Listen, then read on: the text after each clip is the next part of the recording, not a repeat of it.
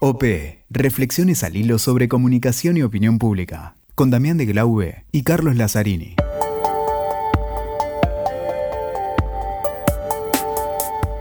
Hola, ¿qué tal? Nuevamente, acá estamos en un nuevo episodio de OP Podcast. Mi nombre es Carlos Lazzarini, estamos con Damián de Glau. ¿Cómo ¿Qué andas, Damián? ¿Qué tal, Cali? ¿Cómo andan? ¿Cómo va todo? Bien, y en el episodio 9 llega uno de las especialistas tal vez más esperado que tuvimos eh, en conversaciones para que poder contar con él en, eh, en alguno de los episodios de esta temporada. Además, un apasionado colega politólogo y apasionado de la comunicación. Sí, y estamos hablando de Mario Riorda. Eh, para muchos no, no hace falta presentación, pero él es presidente de ALICE, la Asociación Latinoamericana de Investigaciones en Campañas Políticas. Es además eh, el titular del posgrado de Comunicación Política de la maestría en la Universidad Austral. El Bueno, documental que sacó hace poco en Cablevisión Flow. En el nombre del pueblo, exactamente. Bueno, conferencista, académico, un gran especialista que varios de los que nos dedicamos a la opinión pública y a la comunicación política seguimos. Yo he tenido la oportunidad también de estudiar con él, ¿Y de seguramente de presenciar alguna clase, alguna charla.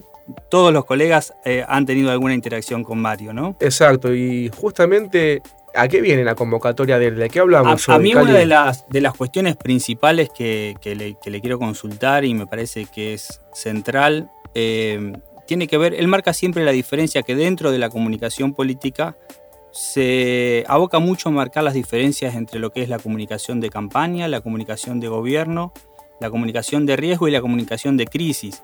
¿Y qué pasa cuando se confunden esas instancias? Por ejemplo, cuando un partido político quiere, que quiere acceder al poder hace una campaña, una comunicación en campaña y llega al poder, llega al gobierno y sigue actuando con los mismos códigos, ¿no? Es decir, casi como siguiera en campaña y no cambia de frecuencia a una comunicación de gobierno. Y otra cosa que me parece todavía más interesante, ahí nos meteríamos en el caso argentino, pero me parece que como ejemplo para el resto del mundo es muy útil, que, ¿qué pasa cuando sos candidato en medio de una crisis?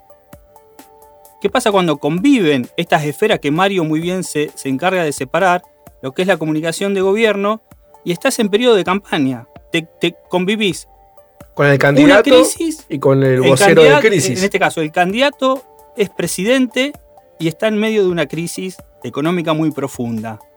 ¿Qué se privilegia? Y subyacen ¿Cómo se además temas interesantes. ¿La campaña es solamente una campaña de llegada? ¿O pensamos o se piensa en la comunicación el durante después? Esos años donde vos gestionás. Parece a veces hay alguna posición que dice, no, eh, la cosa es que llegue. Es tan así. Hay muchas cosas que quizás eh, hablando con Mario eh, tengamos un poquito más de... Y hay, y hay otro, otro tema que a mí me, me- me obsesiona bastante o me llama mucho la atención y creo que está muy poco estudiado. Si tenemos tiempo de hablarlo también con Mario, me gustaría preguntarle. Es que así como uno, cuando el político se prepara para llegar a una instancia de gobierno, debería prepararse para salir también del gobierno. Es una Exacto. temática muy poco estudiada. Comunicación de salida. Porque claro, como por ahí el que está quiere, quiere continuar, no se preocupa de salir de la mejor manera, que a veces es muy útil para un futuro. Que hubo ¿no? casos en Latinoamérica, con, bueno, con Chile, con eh, la presidencia de Lula en su, en su momento. En Brasil, claro. Interesante, muy, una, una arista muy interesante, Cari, que Mario también la, la ha señalado en algunas exposiciones. Y después, eh, también, Cari, no sé si, si es un tema que se ha hablado, cómo lo ves vos, el político candidato y su, su relación con la opinión pública. Cuando hablamos de crisis, ¿se entiende lo que la opinión pública demanda? ¿O hay una demanda subyacente y se le habla a ese segmento? A veces parece que la opinión, que el político piensa que la opinión pública lo alaba a él o lo seguirá a él, ya que él es eh, el político, Ujú. él, La figura. exacto, la figura. Interesante este vuelta que en OPEN, de comunicación, opinión pública, venimos teniendo, ¿no? Vamos a tratar de aprovechar y sacarle el jugo, vamos a ver hasta dónde podemos y que lo pueda disfrutar toda la gente que sigue estos episodios de OP Podcast. Estamos muy acostumbrados, Mario, y es un placer tenerte en este episodio de los podcasts de OP, Opinión Pública y Comunicación Política, quienes te seguimos, quienes hemos presenciado alguna clase tuya, quienes hemos leído tus libros, tus conferencias, vemos tu hincapié, casi no diría una obsesión, pero sí en ser muy riguroso, en separar cuándo se hace comunicación de campaña, cuándo se hace comunicación de gobierno, de riesgo o de crisis, incluso cuando has advertido que algunos, terminada la campaña y accediendo al gobierno, siguen comunicando como si estuvieran en campaña. Lo que muy pocas veces hemos visto, o por lo menos eh, nos cuesta visualizar lo que está sucediendo tomando el caso argentino. Una persona que es presidenta, que es candidato y que a su vez está en un país en crisis. ¿Cómo se hace para separar? ¿Qué rol se adopta? ¿Cómo se hace para convivir con esas distintas circunstancias? Bien, buenísimo. Em, cuando hace un rato presentabas, hablabas de que eh, quizás no sea una obsesión. Y, y sí, la verdad es que es una obsesión. Es una obsesión teórica precisamente para que desde la definición teórica, lo cual implica de antemano una definición científica sobre el procedimiento, aplicado en este caso un ejercicio profesional concreto, uno puede empezar a desestimar la preeminencia de la doctrina, que siempre debiera ser, eh, diría, un hecho que aporte enriquecimiento, que literalmente sea la demostración empírica de la experiencia acumulada, pero la doctrina no puede pasar por encima de los abordajes académicos que han estudiado esto a una escala muchísimo más grande que las experiencias personales o grupales. Y esto entonces se convierte en una obsesión porque estamos en una región, incluso en un país, en donde la doctrina, mi parecer particular, mi posición subjetiva, mi experiencia particular, prima por sobre esta definición. Entonces, ser profesional no es conocer básicamente de la estrategia definida ni de un conjunto de tácticas que además incorporamos las dimensiones de la comunicación política y ni hablar la inserción del mundo digital, cambia, yo diría, día a día. Básicamente ser profesional es discernir, en primer término, las diferencias fuertes que hay entre la comunicación política en el mundo gubernamental, en el mundo electoral, en el mundo de la crisis y en el mundo del riesgo. Voy a eliminar el riesgo ahora por una cuestión de espacio, me voy a quedar en la diferencia entre lo electoral, lo gubernamental y la crisis, porque tiene que ver con la pregunta destinada específicamente al caso Argentina. ¿Qué es o a qué apuntaría la comunicación electoral? Básicamente una idea espectacular de la comunicación, asociada a una dimensión publicitaria, con la capacidad de sorprender, cortoplacista, finita, en algún momento acaba, con la idea de obtener el poder. ¿Qué es la comunicación gubernamental es un proceso que si hubiera que buscar un sinónimo sería legitimar o buscar la legitimación de políticas públicas, buscar la, legitimación de un rumbo en donde combina obviamente acciones del día a día, imposibles de ser desestimadas, pero claramente no pueden superponerse a una visión largoplacista que implica legitimar algo sostenido en el tiempo. Una campaña electoral no tiene ninguna necesidad de legitimar el largo plazo, aunque debiera ser en términos de responsabilidad pero es un deber ser que no necesariamente se ata a la idea de ganar la campaña, sino más bien a si uno sabe que va a ganar, qué es lo que voy a hacer después.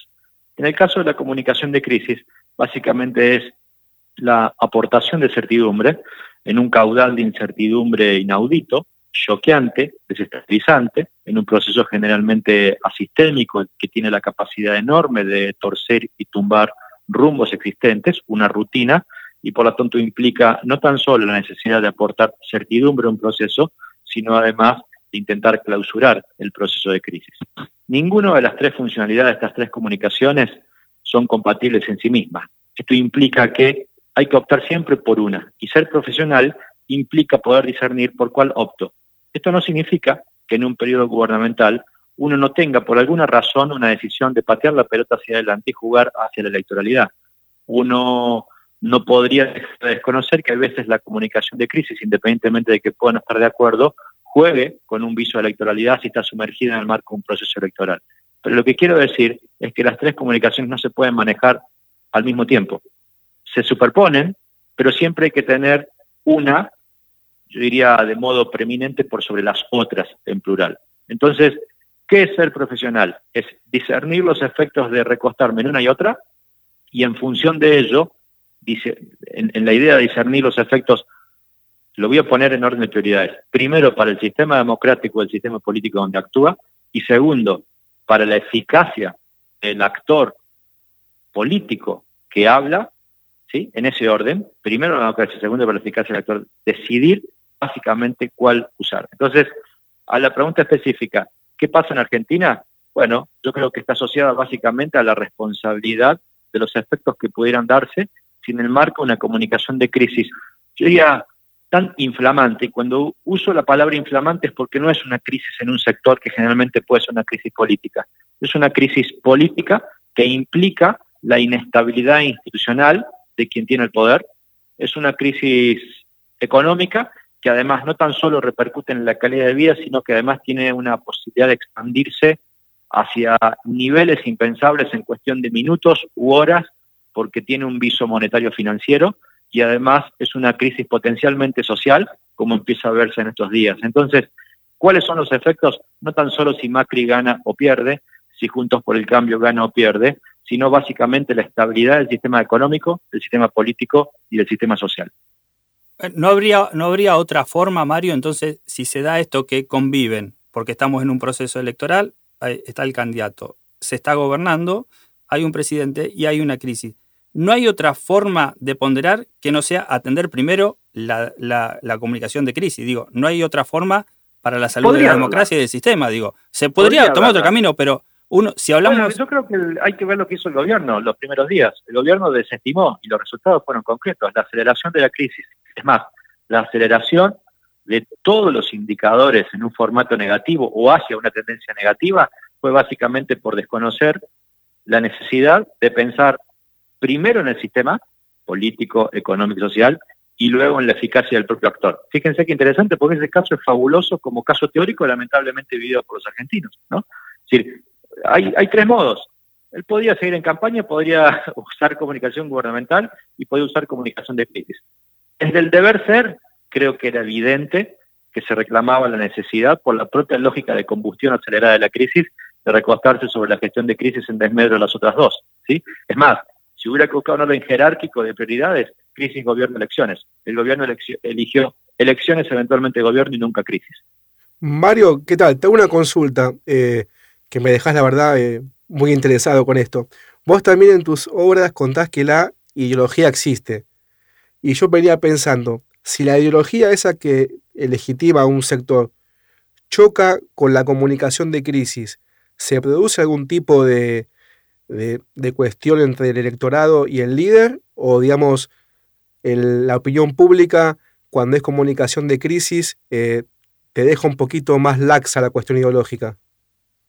A ver, si es por la perspectiva de la comunicación de crisis, un liderazgo bien planteado generalmente suele buscar él, el propio liderazgo, esa laxitud para que el filtro ideológico, como tantos otros filtros, puedan de alguna manera ser un poco menos intensos y la recepción de la comunicación de crisis sea más eficaz y por lo tanto más persuasiva.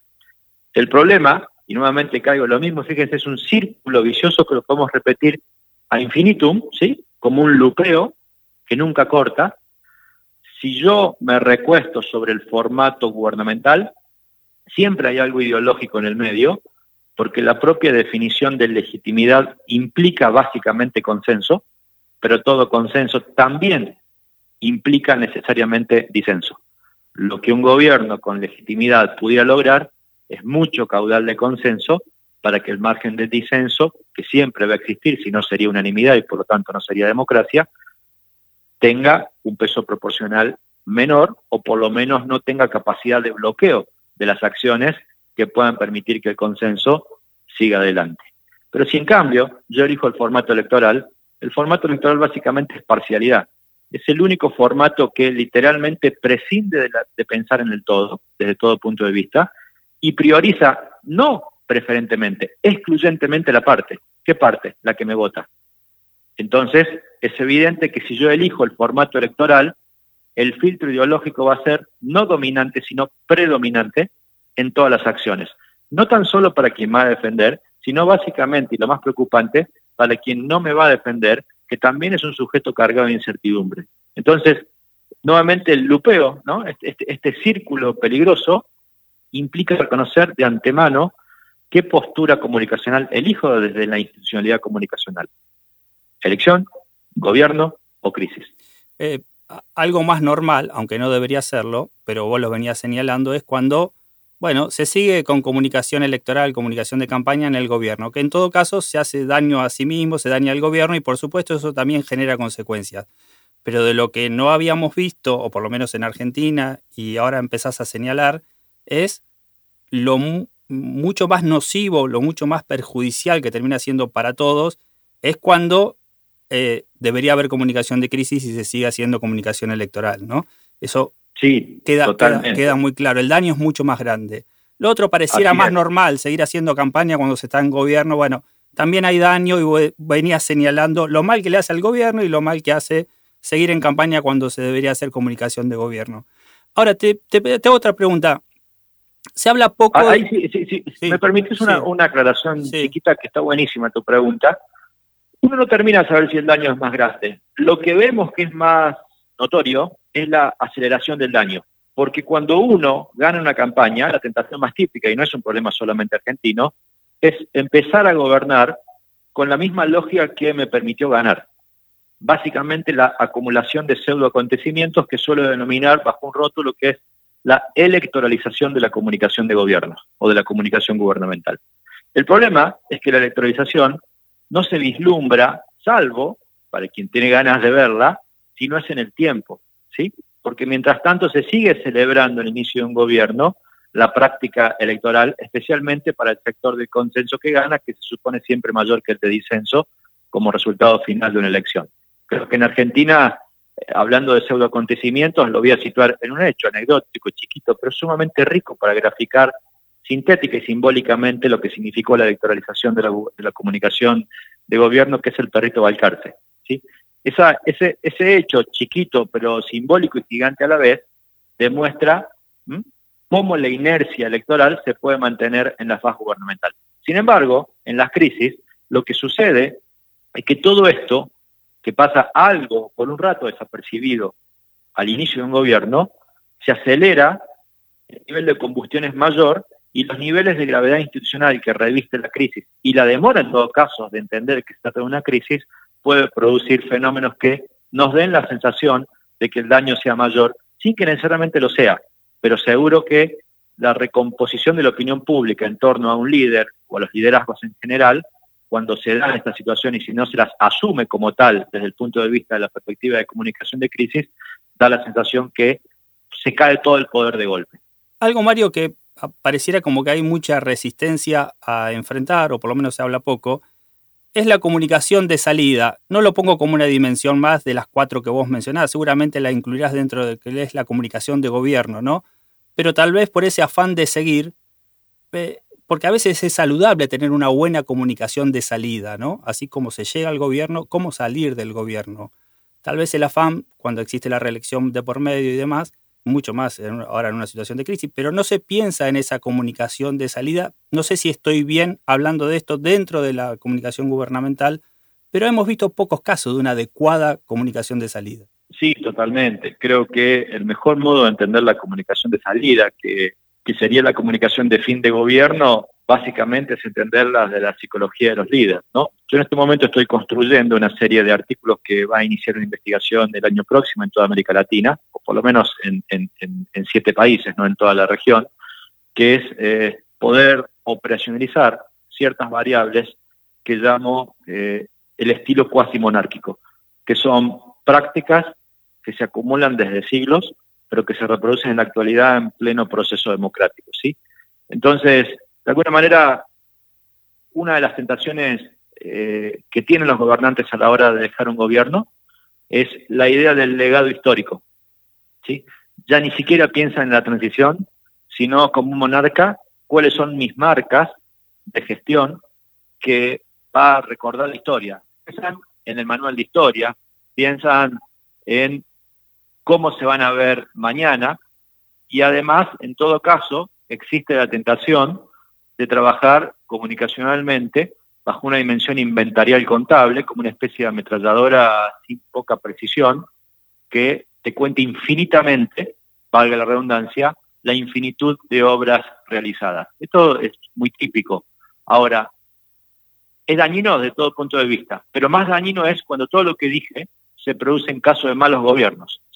Porque un gobierno tiende a exagerar incluso la inversión publicitaria, comunicacional, para tratar de revertir la situación de descrédito en la cual termina y tratar de terminar mejor.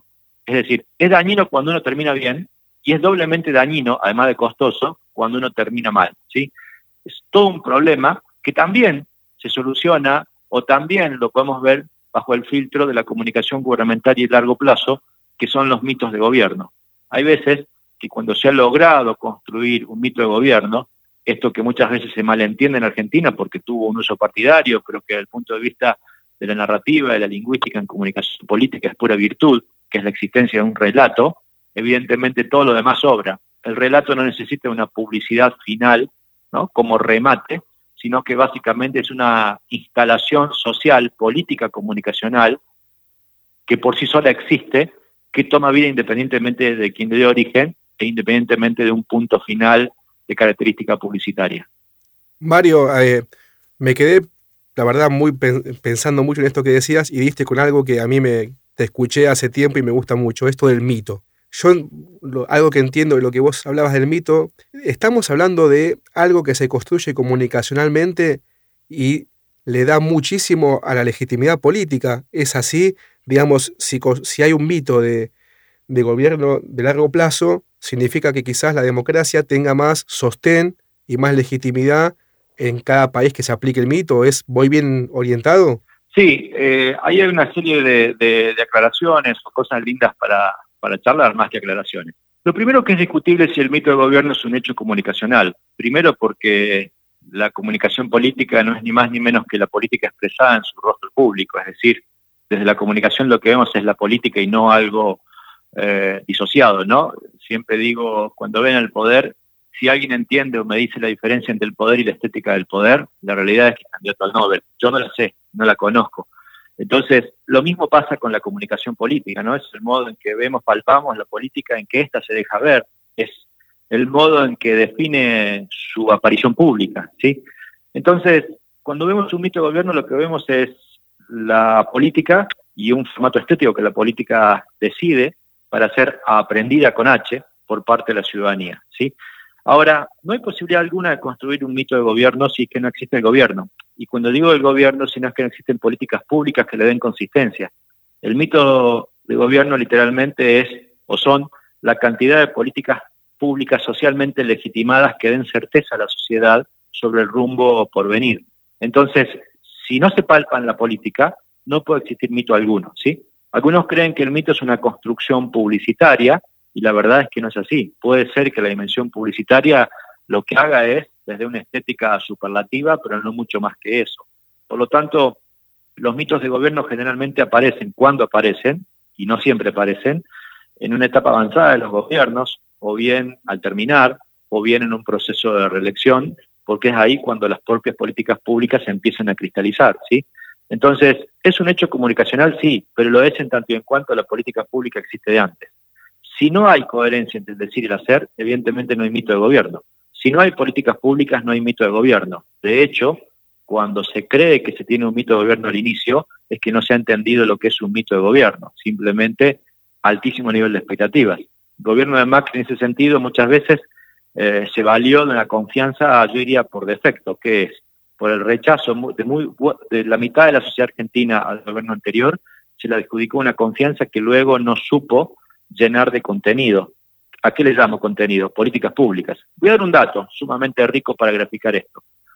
Eh, hace seis meses, exactamente seis meses, un colega me dio eh, en una pregunta en Argentina, sin ningún tipo de sesgo, esta pregunta que le pedí a nivel nacional. Y era, ¿cuál considera usted que es la mejor política pública del gobierno de Mauricio Macri. Digo, si ustedes notan, no hay ningún tipo de sesgo, al contrario, si lo hubiese sería a favor de la positividad, ¿sí? La respuesta fue 50% no sabe, no contesta y 20% nada. Es decir, cuando vos tenés un gobernante en donde el 70%, y eso que fue antes del mal humor acelerado de la crisis y antes de la derrota, si vos tenés el 70% de la población, evidentemente estás lejísimo de la posibilidad de un mito de gobierno independientemente de que tengan lindos spots, de que tengan bases de datos, de que puedas creer que tenías grupos de WhatsApp para intervenir en, la mamá, en, los grupos de la mamá de los colegios y toda la parafernalia de estupideces que se dijeron en torno a la estética de la comunicación y en torno a los medios de la comunicación. ¿Qué le faltaba? Contenido, sustento. ¿Qué nombre le ponemos al contenido sustento? Políticas públicas o políticas secas. Esto queda muy en evidencia, Mario, lo que venía señalando recién, cuando hay muchos recursos y muchos especialistas a disposición para hacer una buena investigación y tener una buena estrategia, ¿no? Sí, desde todo punto de vista. No obstante ello, vos podés tener... Digo, ¿cómo se explica la sorpresa? ¿Cómo se explica la sorpresa del resultado cuando... Bueno, pero ahí yo quizás me diferenciaría. No sé si hubo sorpresa. De hecho, si me permiten la afirmación, y en mayúscula, no hubo sorpresa. Lo que hubo fue negación, que es distinto. Sí, porque baste con ver resultados a nivel federal. Yo había escrito, quisiera recordarme, porque como estamos a tiempo real puede ser que, me falte la memoria, habría escrito, si no me equivoco, tres meses antes en el diario Perfil una columna que se trataba del 80-40-60-20, que era 80% el nivel de rechazo del gobierno de Mauricio Macri en la mayoría de las provincias, que era 60%, 60% de los argentinos que quería votar alguna fórmula de oposición, que era el 40% la intención de voto básica que partía cualquier candidato que estuviese cerca de Cristina, y que era 20% la gente que quería la reelección de Mauricio Macri.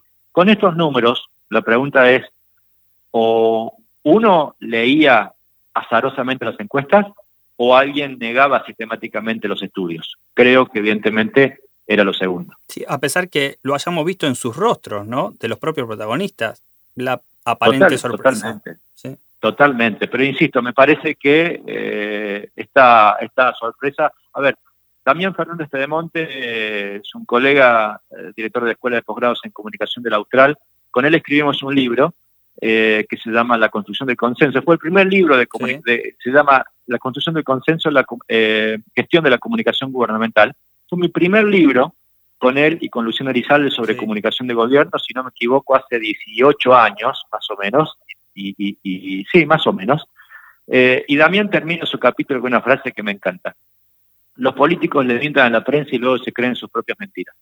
Creo que Juntos por el Cambio trabajó con esa dimensión que me parece impactante.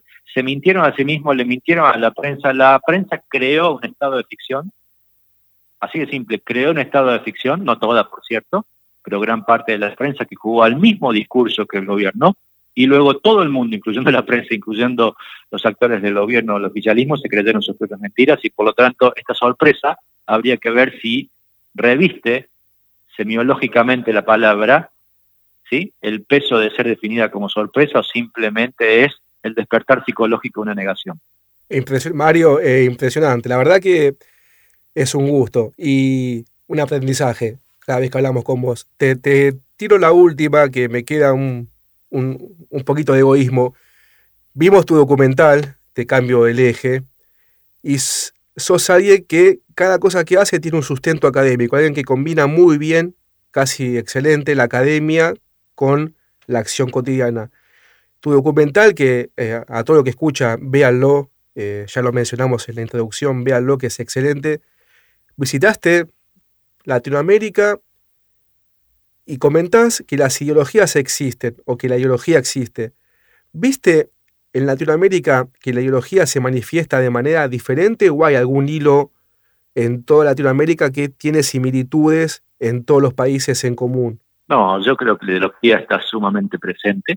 A ver, me encantaría definirla como Norberto Bobbio, ¿no? Que es la izquierda, es aquel sector que literalmente entiende que las desigualdades no son naturales, son sociales y por lo tanto las políticas públicas deben propender a limar esa desigualdad y la derecha es aquel sector que entiende que hay diferencias de orden natural que se sostienen preferentemente por dos tipos de acciones, por un lado la herencia y por otro lado la tradición. Ahora, ni la izquierda eh, es tan, yo diría, transparente porque cualquier nuevo gobierno genera nuevas opresiones, cualquier revolución genera nuevas oligarquías, ni la derecha no es tan cerrada como para entender que hay ciertas compensaciones que si bien no significa redistribuciones del ingreso, como mínimo significa mitigaciones de las desigualdades. Ahora, en ese, en esos extremos que siguen tan vigentes, no tan solo para América Latina, sino para cualquier contexto, cualquier pensamiento, hay una serie de, yo diría, eh, transversalidades muy complejas que hacen que muchas veces se desdibujen estas dos posturas teóricas extremas, pero muy eh, claras, y que son los sismos, ¿no? Los nacionalismos, eh, el peso de la religión, los dogmatismos, las posturas étnicas, entonces los híbridos, ¿no? Yo les llamo los cruzamientos híbridos. Entonces, muchas veces se nos suelen desfigurar o puede aparecer que un gobierno de corte totalitario sea pretendidamente de izquierda, pero tenga cierta transversalidad religiosa, como Daniel Ortega en Nicaragua, o puede ser que el hermano Ollantumala funde desde la dimensión etnocentrista una postura de derecha nacionalista y se nos confundan, y claramente a cualquier, a cualquier intérprete en términos de categorías sociales se le podría confundir con estas transversalidades, ¿no? con estos ismos híbridos. Sin embargo, creo que limpiando un poquito, como dicen los economistas en condiciones chetris paribus, limpiando un poquito, la izquierda y la derecha, en sus posturas más puras, permanecen intactas. Intactas, y a lo sumo, creo que la estética latinoamericana, los cruzamientos híbridos, le van dando alguna complejidad contextual, regional, particular, pero que no es nada, yo diría, nada novedoso de lo que no son los híbridos a nivel internacional. Mario, la verdad que es un gusto eh, escucharte, haber hablado con vos y que seguramente todos aquellos que están escuchando te tendríamos acá todo el día. Te agradecemos muchísimo esta chance y la verdad que es un gusto. Quedamos, un placer. Quedamos encantados. Un placer y muchas gracias, Mario. Agradecido yo y ustedes saben lo que significa la apuesta personal eh, por la profesionalización de la comunicación política, por el debate, aunque sea opuesto a mi punto de vista. Así que desde ya un podcast como esto lo único que hace es servir, servir y servir en la contribución de la profesionalización de la comunicación política.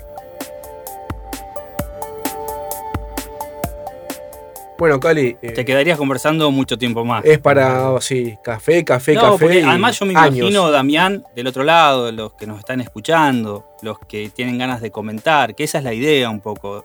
La escucha permita hacer comentarios, intercambiar opiniones, debatir. Porque... Y síganlo, si no lo siguen, síganlo a Mario, que es alguien que todo el tiempo está contestando. sí, porque en eso es muy generoso. Generando nuevos contenidos, sí. Su, su, saber, su capacidad y demás la expresa permanentemente por redes sociales. El que tiene oportunidad de ir a escucharle una charla, anotarse en alguno de los cursos que él da por todo el mundo. Eh, siempre es recomendable, siempre es alguien para recomendar. Y algo que no dijimos, que a mí me, me gustó mucho de él. Él es un académico en su base y todo aquello que dice lo sostiene académicamente y a su vez es un académico que genera cosas aplicadas al día a día, viste que a veces... Sí, porque además trabaja. Exacto. a veces la, facultad, la academia y, lo, el día a día están no se entiende mal, no es que el académico no trabaja, digo que trabaja de lo que habla, de lo que comenta en sus clases, de lo que escribe en sus libros, de lo que hace en sus documentales está aplicando todo el tiempo en distintas campañas, en comunicación de gobierno, bueno, en las distintas esferas de la comunicación política que hemos conversado con él, que hemos tenido esta gran oportunidad de conversar con él. Y nos deja mucho, muchos tips, comunicaciones varias según el momento, escucha la opinión pública, ideologías, muchos temas que son eh, pensables en el día a día y en la, según la acción que genera un, candidato o un líder o un político. También está bueno que esta si bien Mario es muy conocido, que estos podcasts sirvan como una referencia y a todo aquel que le guste profundizar en los temas, Mario es autor de muchísimos libros, se puede buscar en internet y ver, digamos, qué, qué título le resulta eh, más interesante, pero van a, van a encontrar seguramente de todos los temas eh, que ya lo, han, lo ha dejado manifiesto en esas, en esas publicaciones. Y si nos quieren consultar a nosotros, eh, Twitter, Instagram. El mío es el Twitter Cali Lazzarini, Instagram igual. Damián de Glaube, Damián bajo de Glaube, los dos también. Y OP, que tiene sus cuentas, que son OP-podcast en ambas eh, Instagram y Twitter. Y después en todas las plataformas para escuchar. Spotify, iTunes eh, y obviamente siempre en, en Witoca. Exactamente. Escuchaste OP con Damián de Glaube y Carlos Lazzarini. WeToker. Sumamos las partes.